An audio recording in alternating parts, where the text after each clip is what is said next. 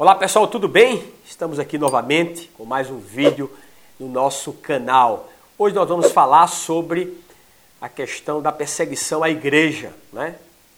Na história e também nos dias de hoje. Para nós que vivemos aqui no Ocidente, nós achamos que é, nós não há perseguição. Nós estamos distante dessa realidade. No hemisfério ocidental, com raras exceções pontuais aqui e ali, por exemplo, como em Cuba, como em algumas regiões do México, como em algumas regiões da Colômbia, né, os cristãos têm sofrido algum tipo de perseguição. Mas isso não é regra no Ocidente. Isso são exceções. Agora, no mundo oriental, né, na Ásia, naquilo que os teólogos chamam de janela 10 por 40, o pau quebra, meus irmãos. Para vocês terem uma ideia, são 50 países de maioria muçulmana no mundo. E nenhum deles há de fato liberdade religiosa. Os cristãos são sistematicamente perseguidos. Outro grande país, um país ateu, secular, que é a China, 1 bilhão e 400 milhões de habitantes, a igreja tem sido sistematicamente perseguida e agora, recentemente, há um recrudescimento dessa perseguição, principalmente com o uso da tecnologia. Se fala que hoje a China se tornou um grande Big, Big Brother. São mais de 150 milhões de câmeras com reconhecimento facial. O governo quer controlar literalmente a vida das pessoas. E isso vai trazer muitos problemas para a igreja na China. Na Índia, são mais de 1 bilhão e 200 milhões de habitantes. E lá, a, a, um país de maioria hindu e, e os fundamentalistas hindus têm perseguido a minoria cristã naquele país também sistematicamente. E agora, no último dia 16 do mês de junho, foi comemorado em todo o Brasil o Dia da Igreja Perseguida. Essa, esse dia é promovido pela missão Portas Abertas e o país, o país de destaque foi a Coreia do Norte. A Coreia do Norte é o que há de pior em perseguição à igreja, talvez que tenha sido realiza, realizado em todos os tempos da existência da igreja cristã. Um Estado totalmente totalitário, não há liberdade religiosa nenhuma. Os cristãos que forem pego, pegos, por exemplo, com uma Bíblia, eles vão para um campo de concentração, se já não for morto de imediato. Não há, né? As pessoas. Muita, nem, nem, você não pode nem compartilhar com seus próprios filhos que você é um cristão. Por quê? Os próprios filhos podem, né, é, às vezes até inconscientemente, entregar né, os seus pais ao governo. Né? Tem até um ditado norte-coreano, parafraseando lamentavelmente, a Bíblia que diz que onde estiver dois ou três norte-coreanos reunidos, um deles é um espião. Né? Essa é a realidade dos irmãos nossos. Lá na Coreia do Norte, cerca de 50, 50 a 60 mil cristãos coreanos, norte-coreanos estão em campos de concentração hoje. Hoje, nesse exato momento que nós estamos aqui no Ocidente desfrutando de liberdade. Nosso irmão, para você ter uma ideia, estão vivendo lá com uma ração de 400 a 700 calorias por dia. Os nutricionistas dizem que para um ser humano viver razoavelmente bem, ele tem que ingerir 2 mil calorias por dia. Imagina viver com 400 ou 700 calorias por dia. Isso é algo que nós temos que nos interessar em saber. Né? E temos que nos identificar com o sofrimento de nossos irmãos. Temos que orar, interceder e também contribuir.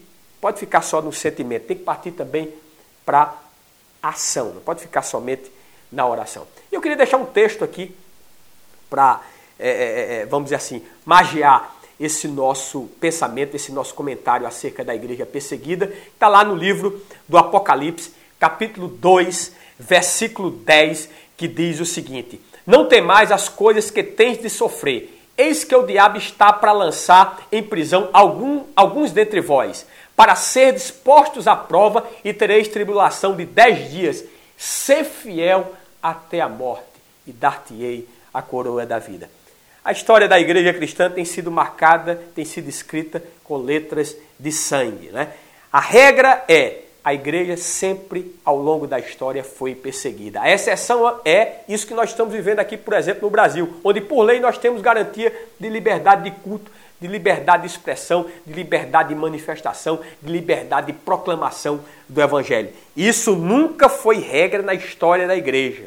A história da igreja é o que está sendo vivida na Coreia do Norte, na China, nos países muçulmanos, nos países de maioria hindu. Essa sempre foi a realidade da igreja, que é de perseguição. Interessante que nesse texto, né, o, o, o, autor, né, que foi inspirado pelo Espírito Santo e recebeu essa revelação do próprio Jesus Cristo, o apóstolo João, ele diz que alguns dentre vós foram escolhidos para passar por esse sofrimento, para passar por essa tribulação. Que isso, o que quer dizer? Que não são todos. Né? Nós, por exemplo, não estamos passando por isso, mas eles estão. Não é que nós somos, nós estamos numa condição melhor espiritual do que eles. Muito pelo contrário, né? Eu, eu, eu, não me vejo numa situação como essa e, e, e muitas vezes sendo desafiado em manter, em manter, a sua fidelidade a Cristo, correndo o risco de perder a, a sua própria vida. Eles, eles, talvez estejam num nível de espiritualidade muito maior do que nós que estamos aqui no Ocidente vivendo dessa liberdade hoje. Mas qual é o nosso papel? Né? Deus não mandou todos. Isso é o texto que diz. Né? Ele escolheu alguns.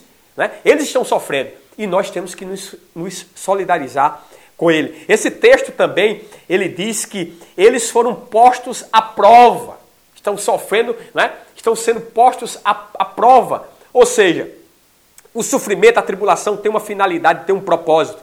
Nós do Ocidente, e principalmente eh, influenciados pela maldita teologia da prosperidade e da confissão positiva, achamos que os crentes não vão passar por tribulação nem por dificuldade. Não! O próprio Jesus disse: no mundo tereis aflições, mas tende bom ânimo. Eu venci o mundo. Isso um dia vai passar. Inclusive esse texto diz, né, que nós, que aqueles cristãos de Esmirna, que essa carta foi escrita, eles passariam por uma tribulação, eles seriam provados, e, e para serem aprovados tem que passar por prova, e que essa tribulação ela seria por apenas 10 dias, ou seja, ela tinha, ela tinha data de validade, tinha data de término. Essa tribulação não vai durar para sempre, ela não vai se perpetuar, né? nem que seja, nem que acabe com a nossa própria morte.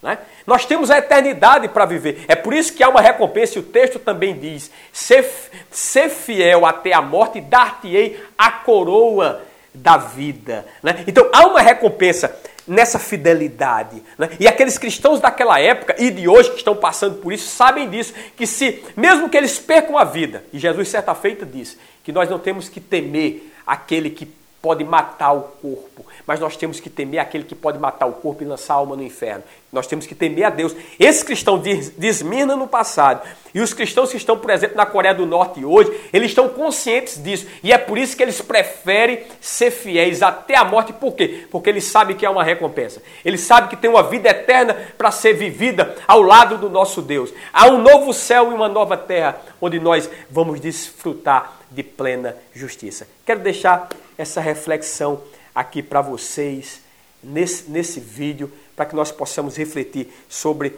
a, a, a realidade da perseguição, da tribulação hoje, não só na história, mas hoje, e nós possamos nos identificar com o sofrimento de nossos irmãos. Assina aí né, o nosso canal, ativa o sininho das notificações, curta esse vídeo e também deixe o seu comentário. É super importante o seu comentário para a evolução desse canal. Deus abençoe e até lá!